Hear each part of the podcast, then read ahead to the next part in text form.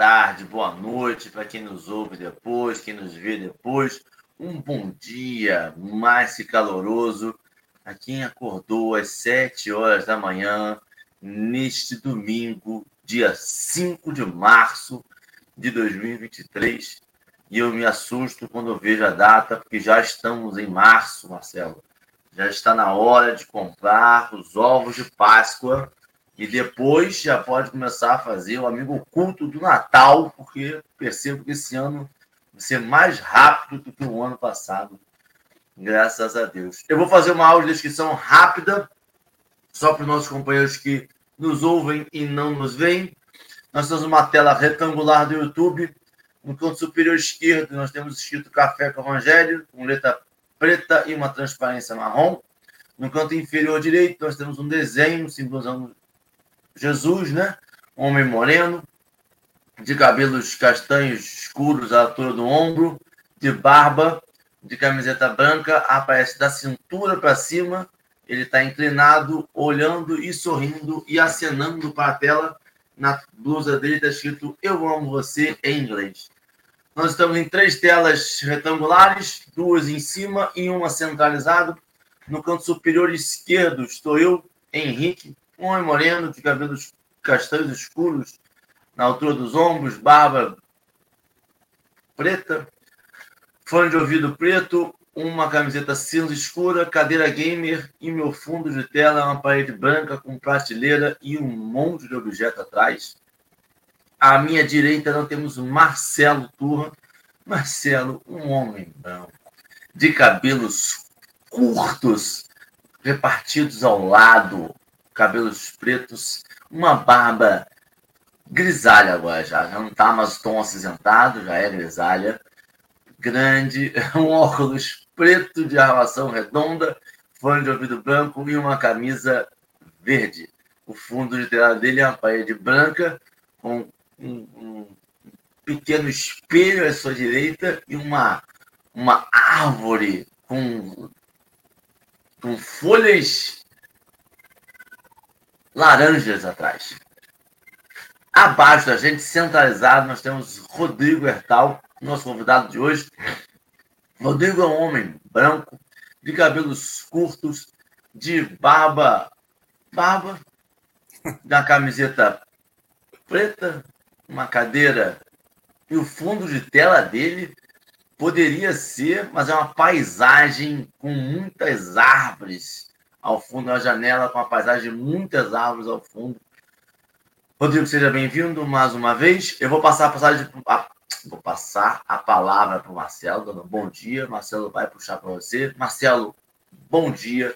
Um prazer amanhecer este domingo em vossa companhia. Meninos, que alegria enorme estarmos juntos nesta hora. Os companheiros estão chegando aí os amigos chegam para conversar, para conver, conversarmos um, um, bocadinho. Os nossos irmãos chegaram cedo. Leime Brodsky, Rodrigo, é do Rio Grande do Sul, da sua região.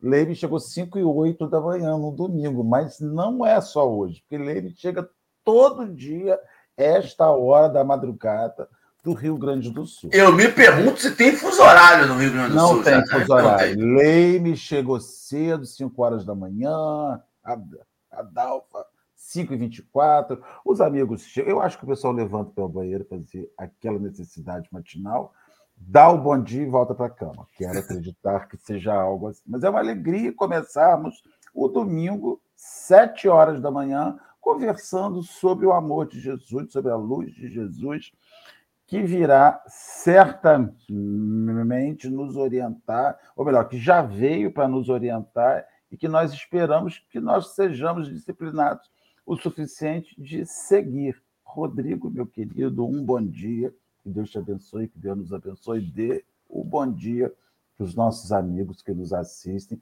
que já somos em 35 pessoas on online. Esse negócio sobe e a gente normalmente finaliza aí o programa com uns 90, 100 companheiros que estão acordando devagarzinho para estar junto com a gente essa hora. Bom dia, então, a todos os que nos acompanham. É uma alegria estarmos participando desse projeto, dessa, dessa forma de divulgar a doutrina também. E espero estar à altura da necessidade, primeiro minha e daqueles que nos acompanham. É ah, seja bem-vindo, você com certeza vai estar à altura, até mesmo porque a minha altura é bem baixinha. Marcelo é um rapaz de estatura alta, mas eu já estou ali na média para baixo. Então, um bom dia a todo mundo. Eu botei no chat, no comentário, nas, nas imagens, os comentários na, na, tela. Rapaz, hoje eu estou bem, tá? Os comentários na tela, dando um bom dia a todo mundo. E aí eu botei um comentário, Marcelo, que me deu aqui no nosso curta, compartilhe e se inscreva nos canais para divulgar a doutrina espírita. É uma coisa que a gente faz de vez em quando, solicitar um clique, um, um encaminhamento para aquele companheiro que talvez não esteja vendo e você vê como é, né? Eu encontrei outro dia, recentemente, amigos de longa data que não são da doutrina espírita, que assistem o Café do Evangelho de vez em quando que falam uma coisa ou outra, que tem ali um, um que tocaram eles. Então, não precisa ser somente para espírita. Pode ser para aquela pessoa que talvez aquele café vá ajudar ele a passar por aquele momento. Sabe? É uma passagem de que eu acabei de perder um ente querido e eles falaram sobre o desencarne. Ele está é, tá falando sobre vício e o fulano está com um vício na família talvez seja interessante, talvez não a nossa, do café, mas de alguma doutrina, de algum pensamento, esse pensar bem do outro, talvez seja bem adquirido num compartilhamento, numa curtida, num pensei em você, e talvez isso te ajude a solucionar esse problema. Seria interessante. Hoje nós vamos fazer a prece inicial com Marcelo Barreto Turra. Marcelo. Vamos orar. O, o Rodrigo Henrique, ainda eu ouso dizer que nessa modalidade virtual, eu, eu ouso dizer aos companheiros que acredito que a maioria dos ouvintes e dos que nos veem não sejam espíritas. Sejam aquelas pessoas que chegaram escondidos ali sobre o, o anonimato do vídeo e nos assistem. Pessoas que normalmente não entrariam, às vezes, numa instituição espírita por restrições pessoais, religiosas. Então, hoje nós conseguimos, nesse, nesse formato virtual, oferecer às pessoas uma instrução espírita, uma instrução de evangelho à luz do espiritismo, sem que para isso a pessoa, que a gente respeita o momento, respeita as suas dificuldades, respeita os seus atavismos religiosos, que são coisas que nós fomos acostumados. Né? Eu mesmo, quando fui para a casa espírita, eu achei que era um caminho sem volta, que eu iria estar oferecendo a minha vida aos guias e que eu não a, a teria nunca mais de volta, né? E hoje eu, eu sei o serviço que eu dou para os guias para eles pelejarem. Mas ainda assim levei anos que eu senti que eu estava traindo a minha religião original, porque é muito aprisionante isso. Então a gente, a gente compreende que esse formato nos dá o ensejo de chegarmos à casa de pessoas não espíritas, pessoas que têm uma visão muito mal instruída sobre o que é o espiritismo, e aqui encontram pessoas normais, pessoas bonitas, porque as pessoas acham que só vão encontrar gente feia no centro espírita, mas não, tem nós que estamos ali, né? Que somos pessoas bonitas, gente, nossa, tudo quanto é tipo, né? Então vamos orar, vamos agradecer a Jesus, pessoas educadas, gente boa como a gente é. Porque a gente não é evoluído, não, gente, mas a gente boa. Faz uma comidinha de... É, faz uma comidinha boa, recebe direitinho, dá água, passa senha de internet, isso aí é tudo. Vamos lá, vamos agradecer ao Senhor Jesus a oportunidade de estarmos aqui nesta manhã com os nossos amigos em busca da verdade. Verdade esta, Senhor, que não vem de ti, mas verdade esta que é universal e que o Senhor, no decorrer da sua existência, se transformou em mestre dela. Que o Senhor nos abençoe, abençoe Rodrigo, abençoe Henrique, abençoe a nós outros, os companheiros do chat que nos assistem e nos assistirão no decorrer do dia e da semana. Obrigado, divino amigo. Chegue nos lares dos nossos irmãos, levando alento, levando serenidade, respostas. As pessoas estão com tantas dúvidas, Jesus. Que seja uma manhã de respostas e de alento. É o que nós te rogamos na graça de Deus. Que assim seja. Hoje, sequenciando o estudo do Evangelho de João, comentário Emmanuel, nós vamos ler Na Luz da Verdade, está lá no livro Palavras de Vida Eterna, item 130, item ou capítulo, não sei, capítulo 130. No chat já está aparecendo o link. Quem não está acessando o chat, só jogar no navegador, na luz da verdade, palavra de vida eterna, vai ser direcionado ao texto. Agora mudou a configuração da tela, o texto vai estar aparecendo para que o Rodrigo possa ler. Nós estamos empilhados no canto esquerdo, eu, eh, Marcelo e Rodrigo, e o texto está aparecendo em fundo preto e letra branca. Logo após a leitura, volta à configuração inicial. Rodrigo, fique à vontade, já pode ler e encaminhar nos comentários iniciais, tá bom? Tá bom. Na luz da verdade. E conhecereis a verdade, e a verdade vos libertará. Nenhuma espécie de amor humano pode comparar-se ao divino amor. Semelhante apontamento deve ser mencionado toda vez que nos inclinemos a violentar o pensamento alheio. A bondade suprema que é sempre a bondade invariável, deixa livres as criaturas para a aquisição do conhecimento. A vontade do Espírito é acatada pela providência em todas as manifestações, incluindo aquelas em que o homem se extravia na criminalidade, esposando obscuros compromissos. A pessoa converte, pois, a vida naquilo que deseje, sob a égide da justiça perfeita que reina em todos os distritos do universo, determinando seja concedido a cada um por suas obras. Elegemos os tipos de experiência em que nos propomos estagiar, nessa ou naquela fase da evolução. Discórdia e tranquilidade, ação e preguiça, erro e corrigenda, débito e resgate são frutos de nossa escolha. Respeitemo-nos, assim, uns aos outros. Não intentes constranger o próximo a ler a cartilha da realidade por teus olhos, nem a interpretar os ensinamentos do cotidiano com a cabeça que te pertence. A emancipação íntima surgirá para a consciência à medida que a consciência se disponha a buscá-la rememoremos as palavras do Cristo.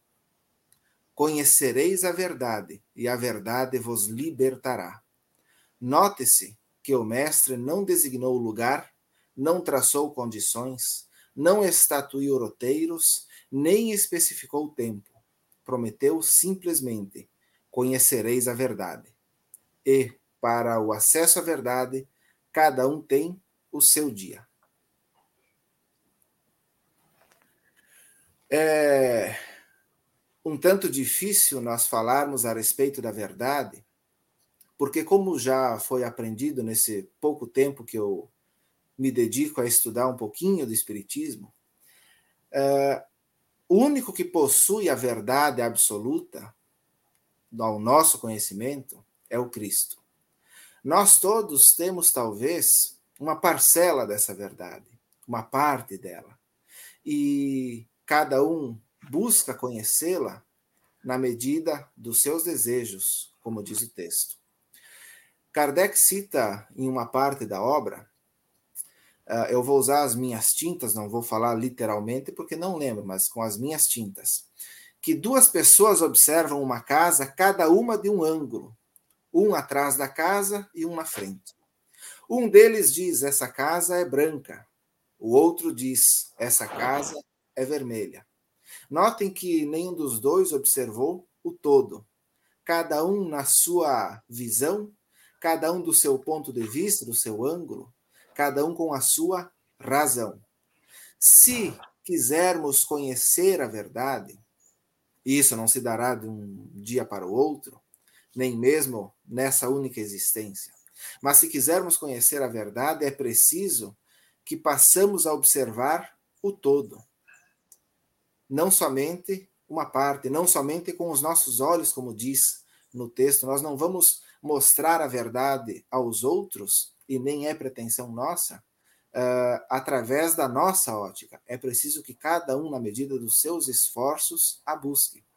Do contrário, nós passaremos a falar e a tentar mostrar, mas não surtirá efeito algum, porque é conquista íntima de cada criatura. Quando Jesus estava frente a Pilatos, Pilatos disse que é a verdade.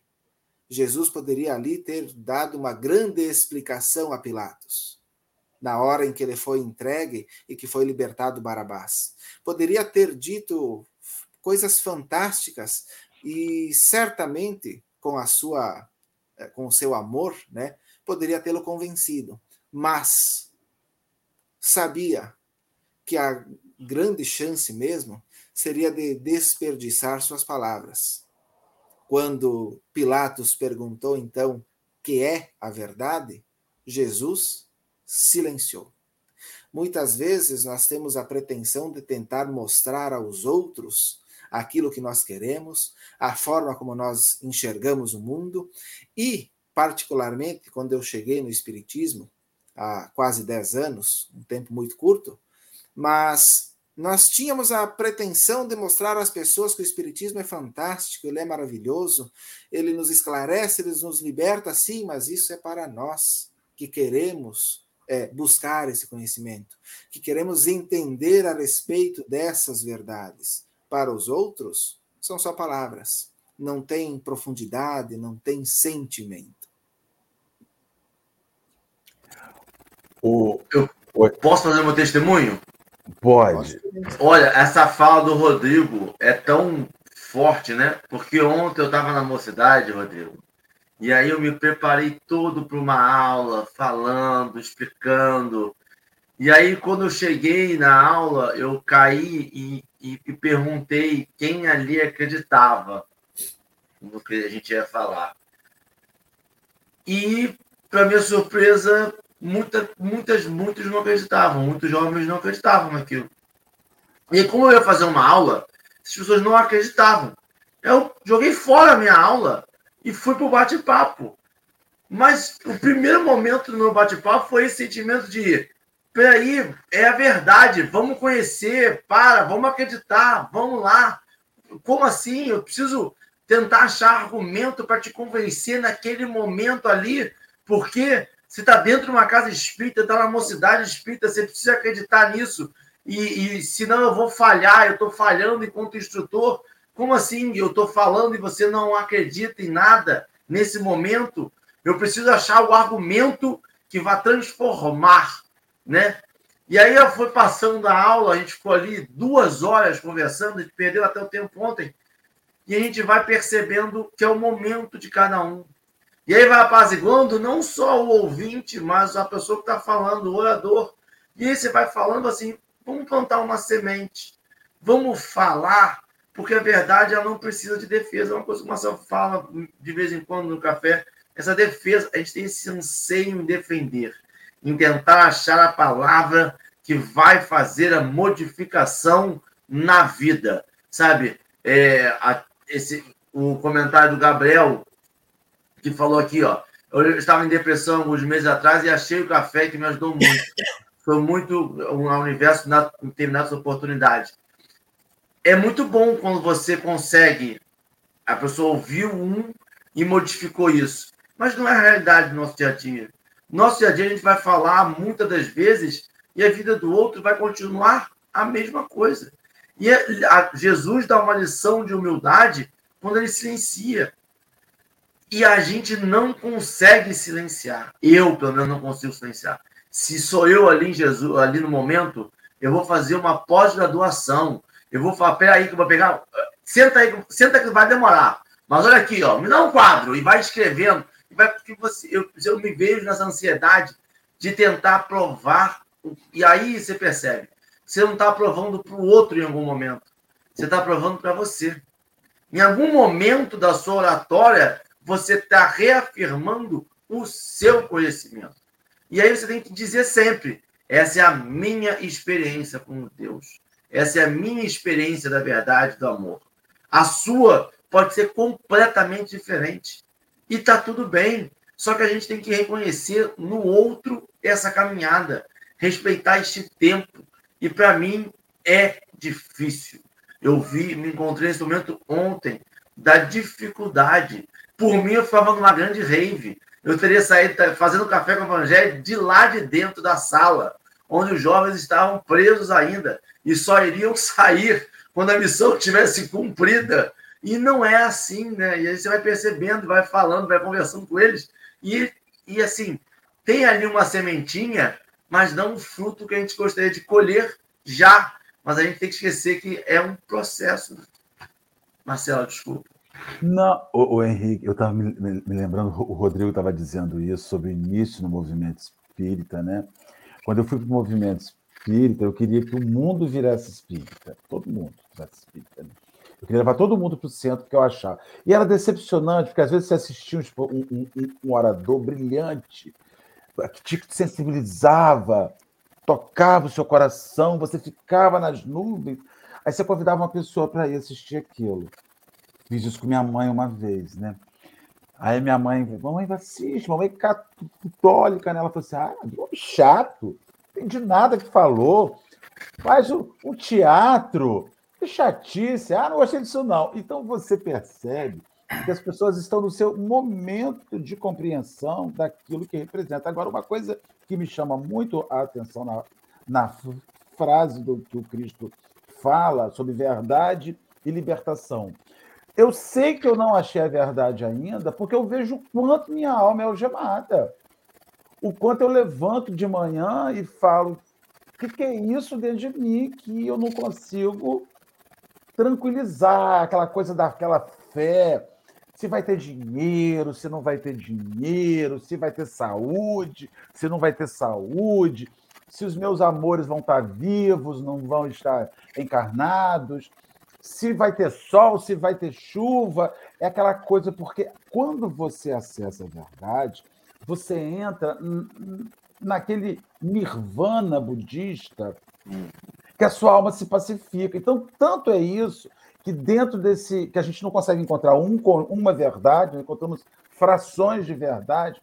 Quando você acha a, a saída, quando você por exemplo, você vai dormir com um, um problema, Durante a noite você tem um sonho da solução daquele problema.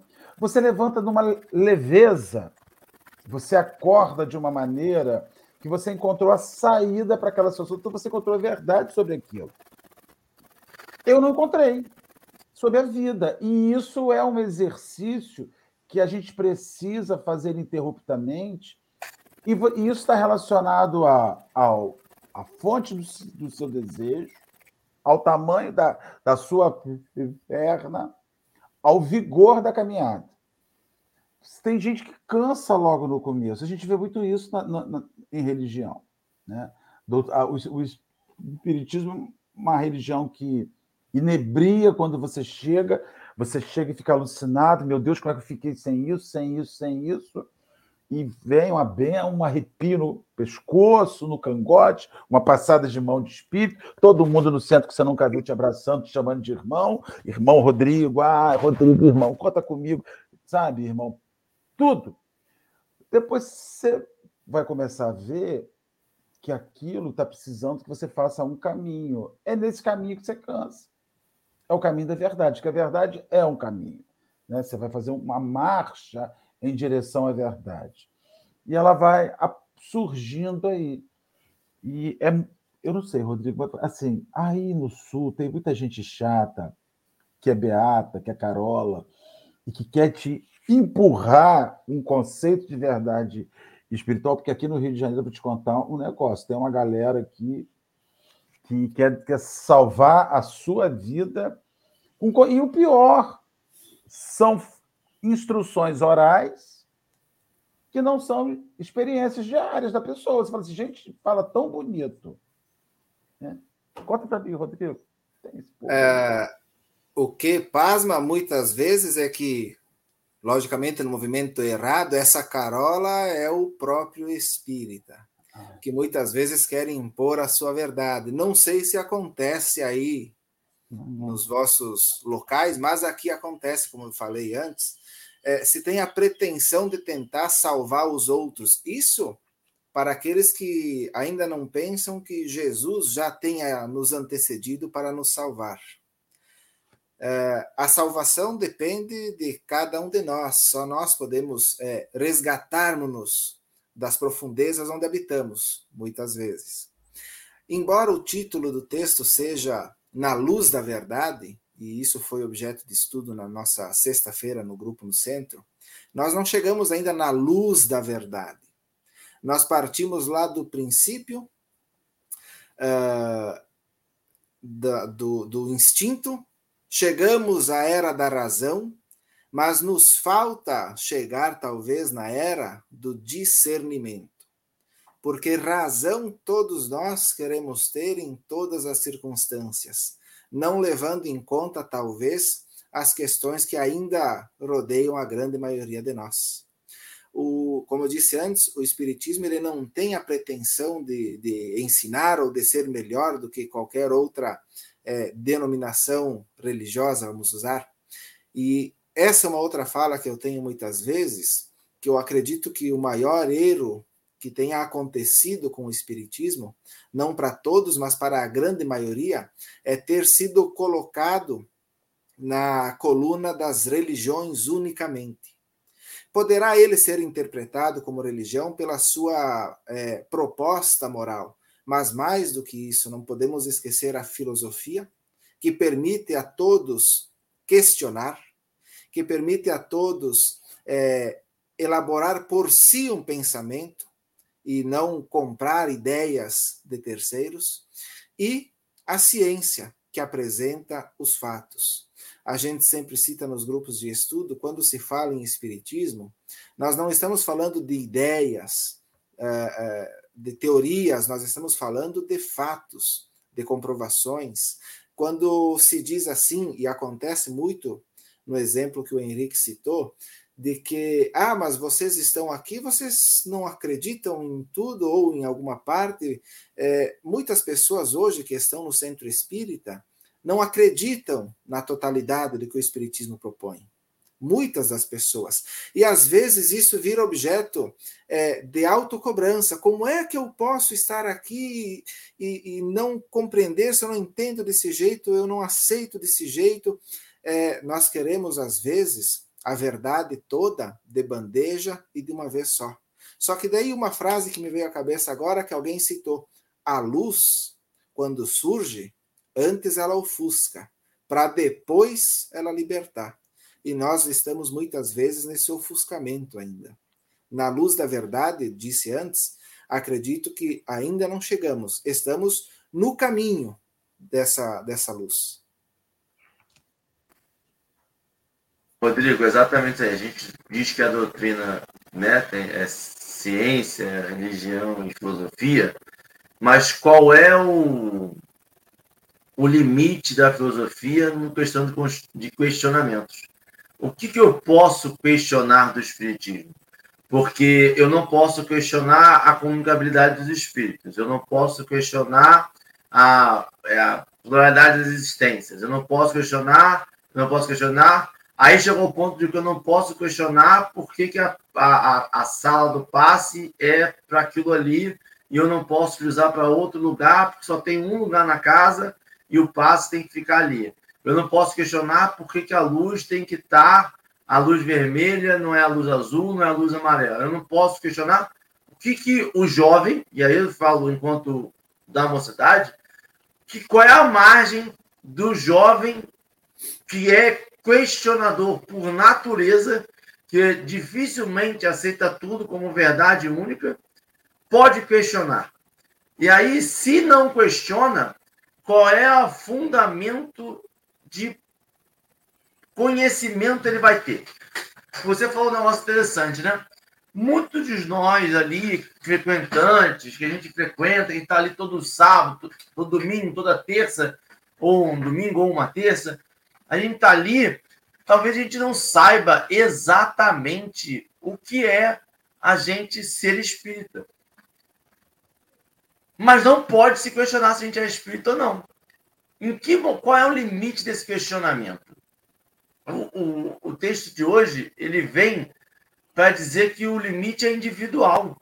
Esse conhecimento da verdade ele é individual e ele cabe exatamente no não julgueis.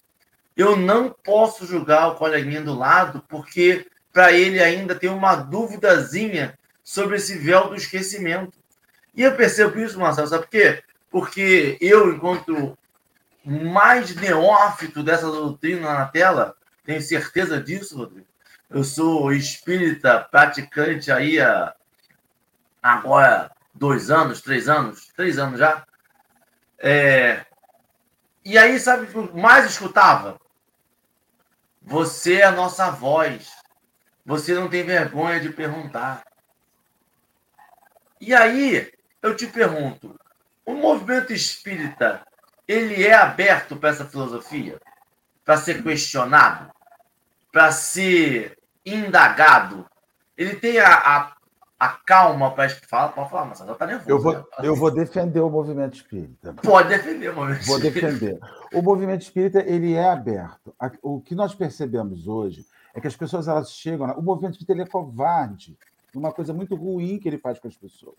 Por exemplo, nós temos aqui no, no vídeo pessoas que têm momentos de, de doutrina, têm períodos no Espiritismo diferentes. Rodrigo tem um período, Henrique tem outro período, eu tenho outro período. Então, ele universaliza essa possibilidade. O que, que ocorre? As pessoas, quando elas chegam no centro espírita, elas são movidas por um orgulho muito grande, elas não querem ficar por baixo.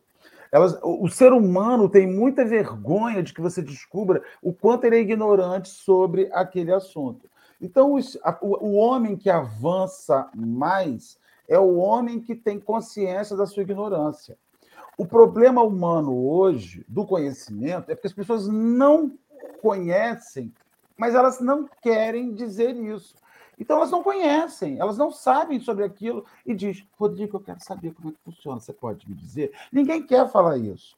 Então a gente vê muito silêncio no, no, no centro espírita, porque as pessoas elas não conseguem dizer assim: olha, eu não sei. Eu cheguei no movimento espírita com 20 anos de idade, eu tenho 54 anos. Eu fui o chato da doutrina. Eu perguntava tudo, tudo eu queria saber.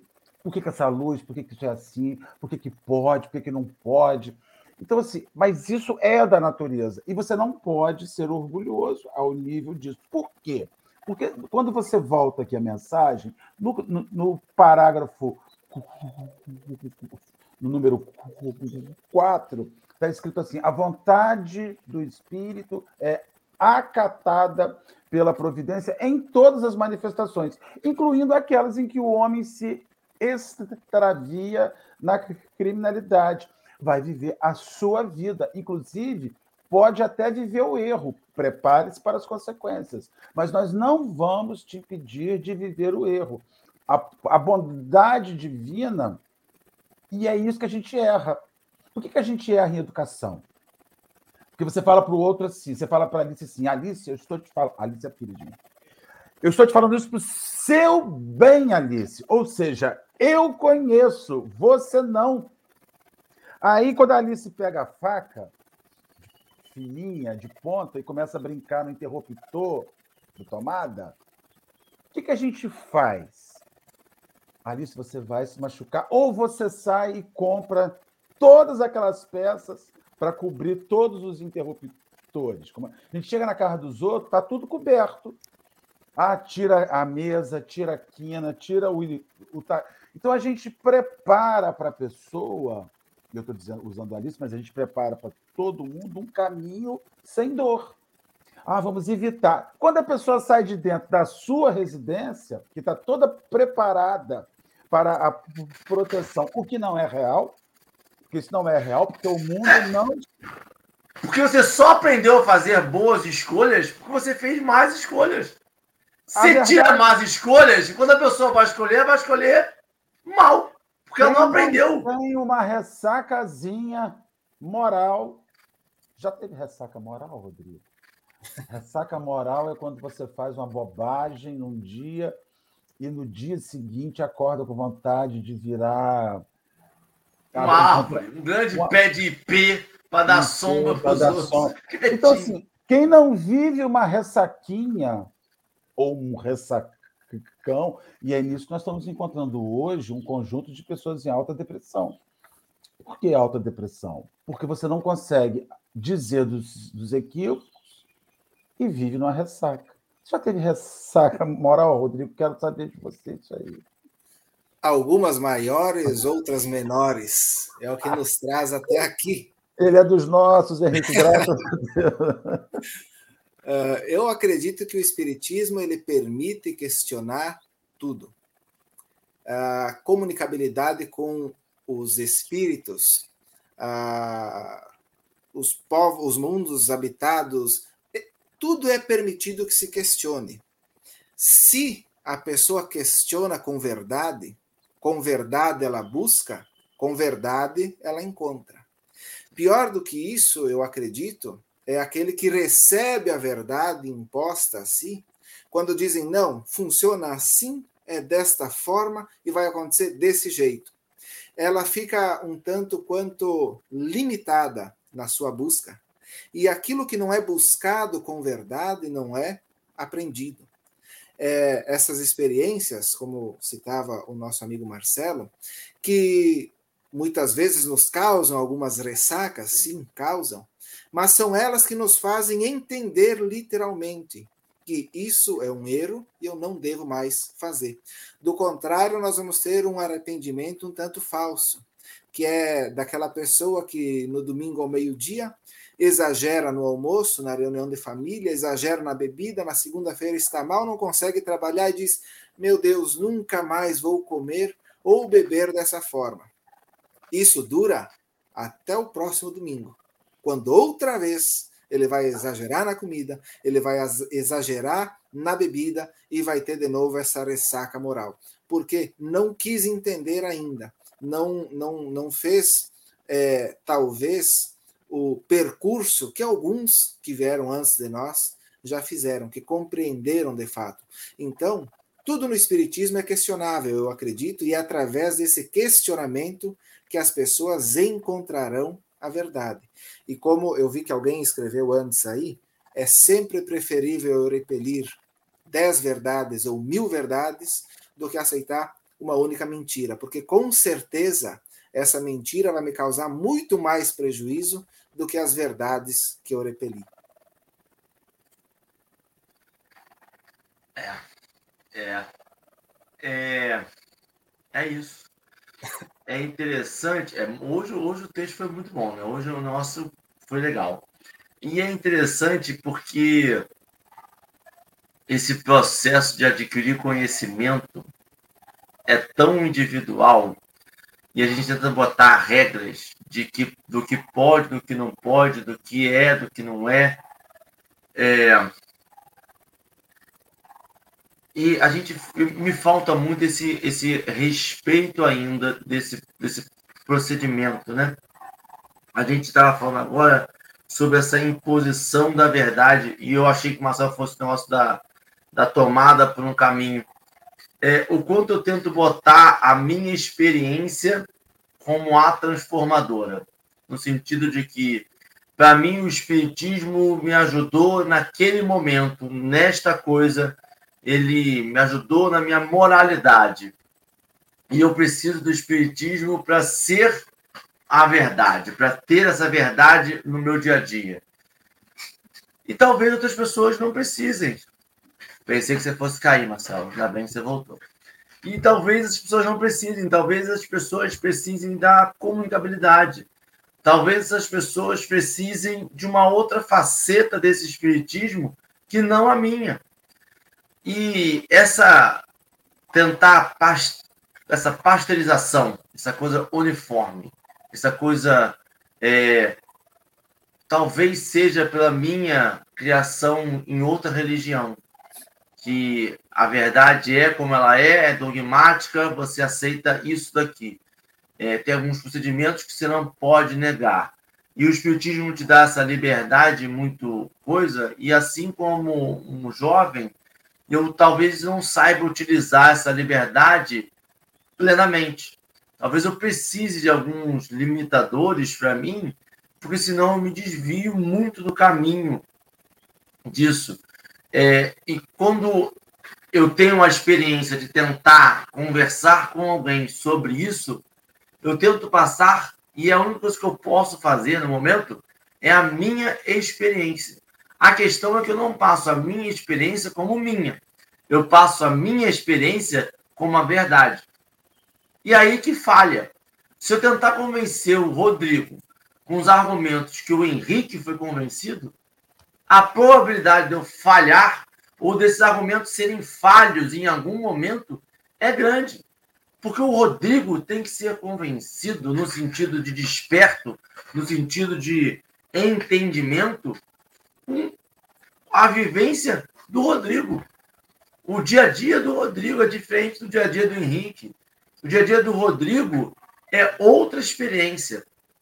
E muitas das vezes eu me pego tentando fazer com a minha regra. E aí, Marcelo, foi o que você falou sobre humildade.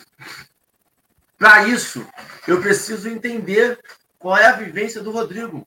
Então, primeiro momento para eu falar a verdade, para eu, poder passar esse conhecimento da verdade para o outro, eu preciso conhecer o outro.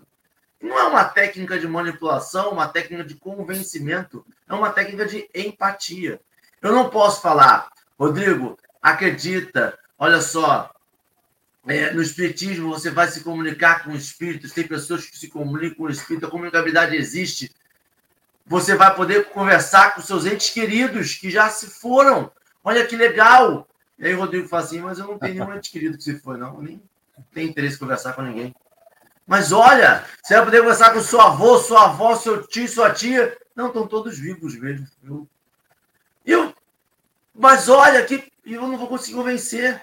Talvez o Rodrigo precise de uma da moralidade. Talvez o Rodrigo precise entender o porquê ser bom. Da onde vem essa a bondade? Da onde vem esse Deus? Quem é Deus? O que é Deus? Que, que espiritualidade é essa? Então, conhecer a verdade e a verdade vos libertará, ela vai libertar cada um de nós e não como uma grande coletividade, é individual. Eu vou conhecer a verdade e ela vai me libertar da minha prisão. Não é da prisão do Rodrigo, não é da prisão do Marcelo, é da minha, enquanto indivíduo, que vou estar preso por motivos N, por, por motivos X, Y, Z, e eu preciso entender isso. E essa é a, a coisa do Espiritismo. Eu posso ser decorador de todos os livros. Eu conheço todas as passagens. Mas tudo e todas as passagens têm nomes de personagens. Nenhum personagem tem o seu nome. Eu, é sempre aquele personagem. É a vivência de André Luiz. É a vivência de Chico. É a vivência de Emmanuel. É a vivência, é a vivência deles. É a nossa ainda está ou já está acontecendo e é diferenciada porque ela é única. É da gente. Marcelo, eu acho melhor que é um sinal aí que está indo e voltando aí. É, tá difícil. Vocês estão me ouvindo, bonitinho? Perfeitamente. Quando você volta, ah, você volta. Quando você vai, você vai. É, então, isso é, é o conceito aqui de. Gente, eu já vou entrar nessas considerações finais, que pode ser que eu, eu tenha outro, outro, outra confusão aqui de internet. É, a gente mais uma vez entra na questão das chagas humanas, orgulho e egoísmo. Né? O orgulho ele é o, o, o conceito. Quando você fala assim ao movimento espírita, a nossa querida e amada chefa botou, colocou, botou aqui, o espiritismo aceita a discussão. O movimento espírita nem sempre, né? Ela colocou aqui o movimento espírita, nem sempre, porque o movimento espírita é feito de gente, né, Dora? É feito da gente, né? É, é feito de seres humanos que sempre que você tem que ouvir um questionamento, você já abre um precedente para mudar a sua verdade ou para se envergonhar diante da sua ignorância. Então, assim, eu não quero ouvir nada. Tem gente que fala assim, eu não quero ouvir nada. Eu não quero ouvir nada que você tem a dizer. Não me interessa. Claro que não te interessa. Não interessa a mim. Não interessa a Rodrigo, nem interessa a Henrique. Porque a gente não quer mudar. Né? A gente não quer se, se transformar. Então, por que, que eu vou ouvir? Então, tem, tem, tem pessoas, inclusive, que fingem que ouvem. Tem gente que você está falando, não, fala, fala o que você tem a dizer. Você fala, fala, fala, ah, tá ótimo, escutei, mas vou fazer do meu jeito. Então, é só um, um, um alívio disso que está aí. Então, quando você ouve algo, quando você ouve um, uma, uma, ideia, quando você ouve assim, isso que você fez é errado, o Marcelo, você tá, eu achava que estava certo, eu achava que a verdade caminhava comigo. É por isso que julgar é tão difícil. Ou, julgar é impossível né? Porque quando você fala, eu sempre digo isso aqui, eu sempre falo isso aqui, não é defesa ao equívoco, ao crime. Quando você fala em aborto, quando você fala em suicídio, o não aborto é uma verdade? É uma verdade. O não suicídio é uma verdade? É uma verdade. Mas há variações no meio do caminho de suportamento. Não estou dizendo que tire o, a marca do erro de abortar ou, de matar, mas há variações. Tem gente que, se, exemplo, recentemente, uma amiga muito querida, né? Eu comentei isso com os meninos, sofreu um acidente de carro com um filho de um ano e o de quatro aninhos. O de quatro aninhos desencarnou. Então, assim, eu sofri porque a gente que é rodeado de, de criança, de sobrinho, de filho de amigo tudo mais, eu fiquei imaginando que é o inimaginável, né? Você sepultar o seu filhinho de quatro anos de idade.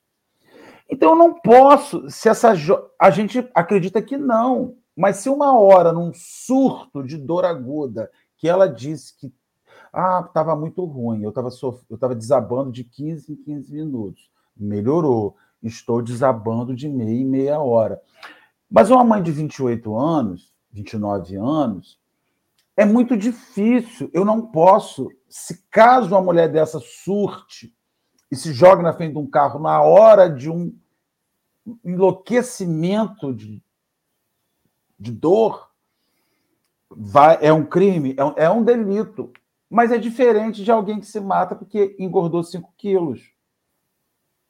Entendeu? Então, assim, então até o conceito de verdade ante, ante a, a dor, tem gente que, que, por exemplo, tem gente que se suicida. Eu tive um presidente de centro, já falei isso aqui, um depoimento, com câncer, que chegou a determinada hora que a morfina não funcionava mais. E aí, um câncer muito doloroso. E aí ele foi, falou um dia, eu cheguei lá e falei assim, como é que você está? Ele falou assim, olha, se tivesse uma arma aqui do meu lado hoje, eu tinha me suicidado. Pela dor. Eu não estou suportando mais sentir dor. Porque o corpo tem um limite de dor. O corpo ele tem um suportamento. Isso é uma verdade. A ciência diz que você aguenta a dor até certo ponto. Aguenta. Insustentável. Tem hora que você não aguenta. Que é tem gente que só que desmaia quando vai tomar um. Vai fazer a coleta de sangue, que não dói. Bum, procura o corpo, está lá estirado no chão. Então, é uma pessoa que tem resistência baixa para aquilo. Então, até isso da verdade, do por isso que Jesus não, não julgava. Porque nós somos diferentes. A verdade é uma só. Preste atenção. Não estou questionando a verdade. Mas o tempo que nós vamos levar para chegar e o suportamento que nós vamos ter nesse caminho, ah, varia.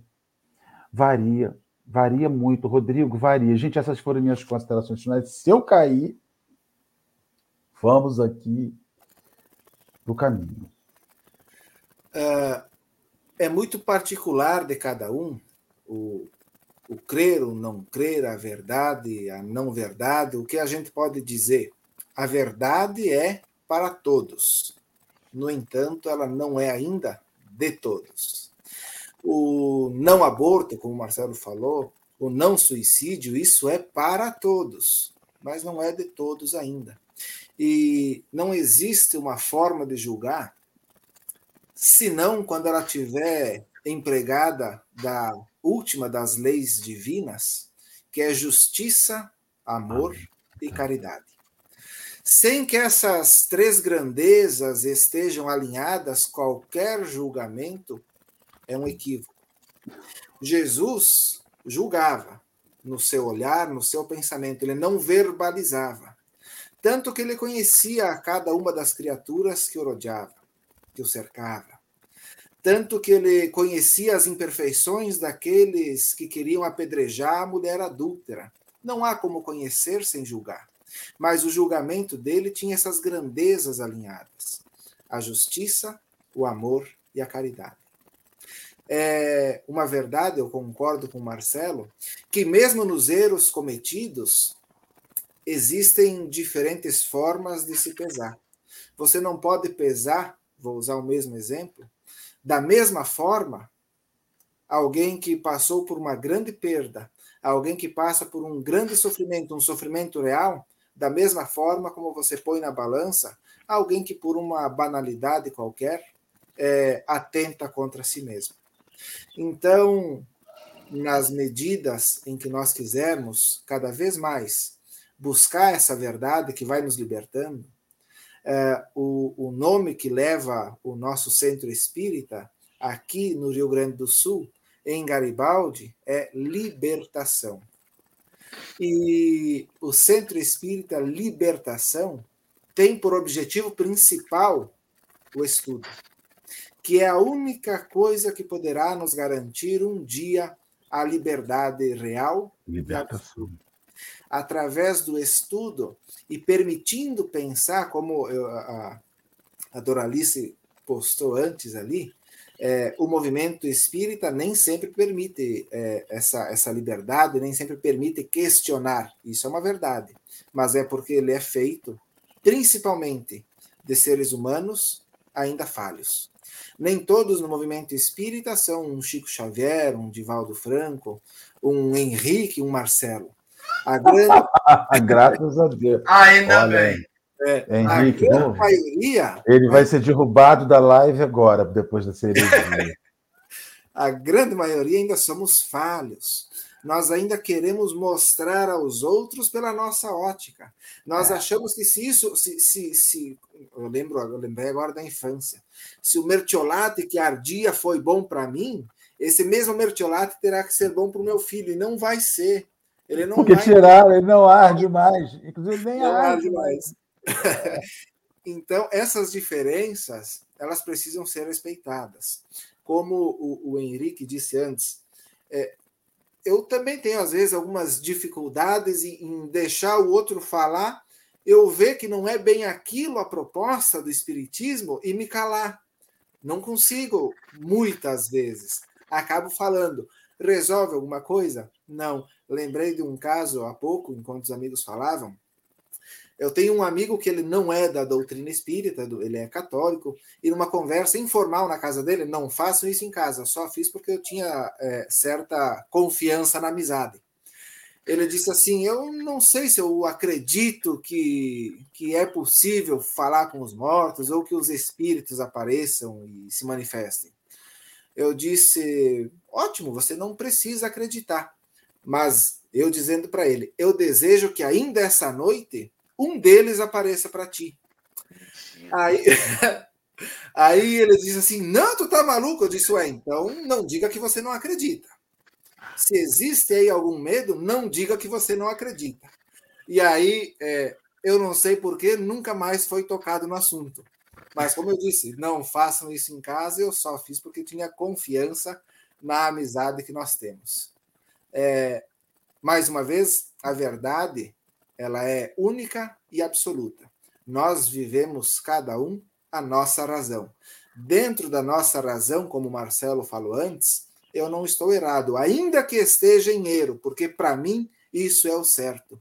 A criança que nasceu no meio de uma comunidade necessitada de tudo, em meio à criminalidade, ela não tem uma visão de mundo diferente daquela e para ela aquilo é o certo. Para ela aquilo é tudo que ela um dia poderá conseguir, ainda que os seus é, é, aqueles que a cerquem sejam é, criminosos, enfim, sejam pessoas mais ten, tendenciosas ao mal, ela vê aquilo como uma parcela da verdade que ela é capaz de compreender. Tomara que, chegando já mais à idade adulta, desperte e veja que o mundo e a verdade é muito mais do que aquilo que ela conhece até então. Rodrigo, eu vou. Agora você falando aí, me, me pegou um pouquinho aqui. Porque a gente fala tanto de humildade, né? eu falei algumas vezes sobre isso, e Marcelo fala, gente, você, Rodrigo, também falou. É, e é uma doideira, né? Porque a gente fala com completamente falta de humildade, né? Porque a gente fala que a gente já conhece a verdade. E a gente sabe na doutrina a gente conhece uma parte da verdade. A gente conhece o nosso conhecimento limitado nos propicia. A gente está lembrando que a gente está encarnado. Então a gente está limitado, a gente está com um bloqueadorzinho da verdade. A gente tem um conhecimentozinho da verdade necessária para a nossa caminhada evolutiva neste momento. Quando a gente retorna para o plano espiritual, essa verdade é mais ampla.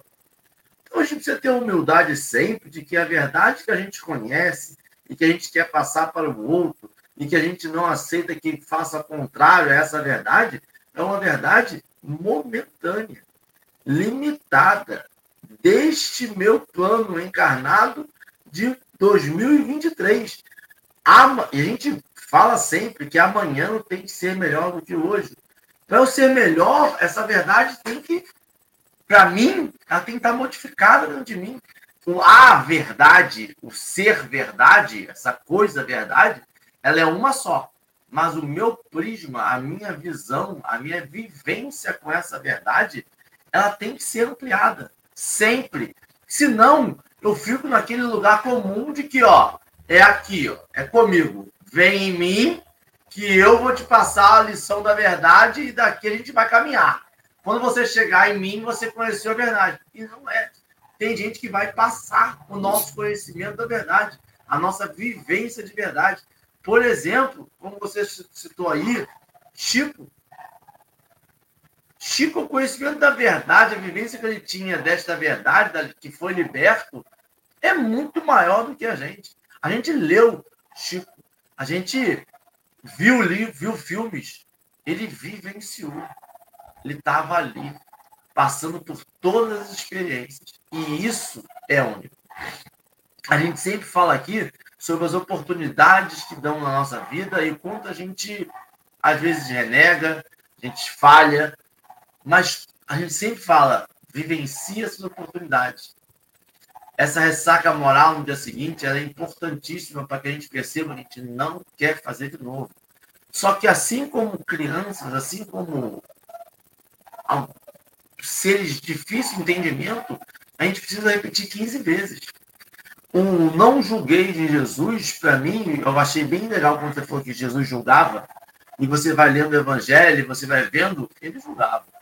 Só que ele julgava com amor e caridade. Então, não julguei para mim é como se fosse não dirija até ter uma carteira de habilitação, senão você vai bater de carro. Não julga, você não tem a carteira de habilitação para julgamento. Você não sabe efetuar ele ainda.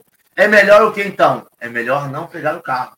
Você não sabe para que serve cada uma das coisas. Você pegar um carro sem saber dirigir, você vai passar uma marcha, vai apertar, vai buzinar, vai ligar um farol, vai acabar com a bateria, vai dar ré, vai dar. Vai, vai acontecer qualquer coisa, vai soltar o carro, o carro pode cair, pode andar, pode machucar alguém. Então é melhor não dirigir. Se você não sabe, se nós reconhecemos a gente como um ser humano em, em evolução, não julga. Não julga porque a gente não conhece a verdade como um todo ainda. A gente não vivenciou essa verdade conosco. A gente ainda é falho. A gente tem que perceber que essa lição de humildade, de que o outro não conheceu ainda não, eu vou dar o tempo dele, ela tem que ser aplicada a nós. Eu não conheço ela por completo ainda. Por quê? Sabe por que eu não conheço completo ainda? Eu não passei ainda aqui pela experiência de perder um filho para dizer qual o sentimento essa mãe vai ter. Eu não passei a experiência de perder um pai para saber qual é o sentimento que a pessoa tem quando perde o pai ou uma mãe. Eu não passei pela experiência de perder um irmão. Eu não passei pela experiência de bater de carro e matar alguém. Como que eu vou fazer esse julgamento? Como que eu vou conhecer qual é a dor daquele íntimo? E aí que está a, a experiência de Jesus. Ele tinha essa experiência. Ele sabia o que se passava no íntimo de cada um. Por isso ele podia efetuar o julgamento, porque ele tinha sensibilidade. Alguns de nós temos essa sensibilidade mais aflorada e conseguimos fazer o acolhimento. O acolhimento é quando eu julgo, percebo a dor e quero diminuí-la. Porque se eu não julgasse, eu ia dar um bom dia. E a pessoa estava chorando e falava, bom dia, valeu. Uh, vai comer o que da cantina? Nada não, valeu. Não, mas quando eu olho para aquela pessoa e eu julgo que aquela pessoa merece um abraço, precisa de um abraço, precisa de um acolhimento, eu dou. Quando ele fala, quando eu olho para aquela dor e falo, pelo amor de Deus, né? Tá todo mundo sofrendo, todo mundo tem uma dorzinha, vai deixar esse te impedir da caminhada? Aí eu estou fazendo um mau julgamento. Aí eu estou errando. Aí é melhor não julgar. Achei genial esse toque seu. E muito obrigado, Rodrigo. Volte mais vezes, tá? É, Marcelo já deu a consideração final, né? Rodrigo, se quiser complementar alguma coisa, e parece que até agora a URH não mandou o reloginho. E é domingo, eu acho que ela está benevolente com a gente. Só vou finalizar antes da prece com algo que eu costumo sempre dizer nos estudos, nos grupos do centro é, não acreditem no que eu falo, não acreditem no que a gente fala, porque seria muito cômodo e muito fácil e muito suscetível ao erro, porque o objeto desse estudo é a verdade e nós não somos detentores dela. O Espiritismo ele tem a sua parte da verdade e ele permite aos seus adeptos reais, aqueles que se esforçam, que buscam, é, encontrar essa parte da verdade também mas a verdade somente Jesus. E com essa fala eu finalizo e vou então convidar a prece. Aqueles que sentirem-se confortáveis podem fechar os olhos, elevando o pensamento a Deus, a Jesus, tendo na sua mente a figura luminosa do Cristo, que se aproxima de cada um de nós, de braços abertos, convidando-nos ao abraço. Se aproximando cada vez mais, podemos sentir a paz que dele irradia.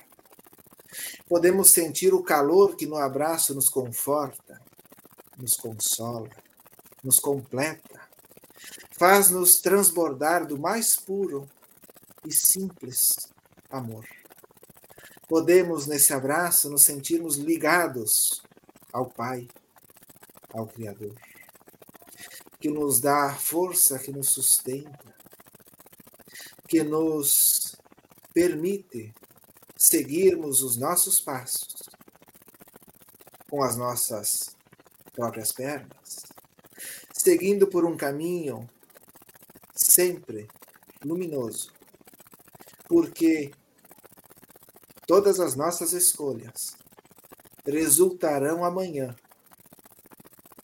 no acerto.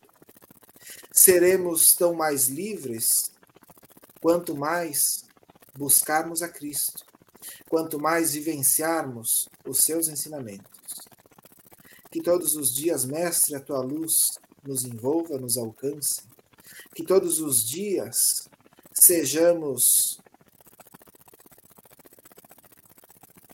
amparados, que todos os dias possamos ter a tua paz, que todos os dias possamos viver assim como tu viveu, Mestre, com humildade no coração, com vontade de servir a Deus, e nos colocando a caminho. Obrigado por tudo, muita paz, que assim seja. Muito obrigado a cada um que continuou com a gente até esse momento. Muito obrigado, Rodrigo. Volte mais vezes. Marcelo, sempre um prazer. Um bom dia, meu povo. Um bom domingo. Amanhã estamos aqui às 7 horas da manhã, porque todo dia tem. E amanhã tem também. Um bom dia, um bom domingo. Tchau, tchau, gente. Tchau. Deixa, deixa eu achar a vinheta de encerramento. Quer pegue aqui? Não, já fechei que meu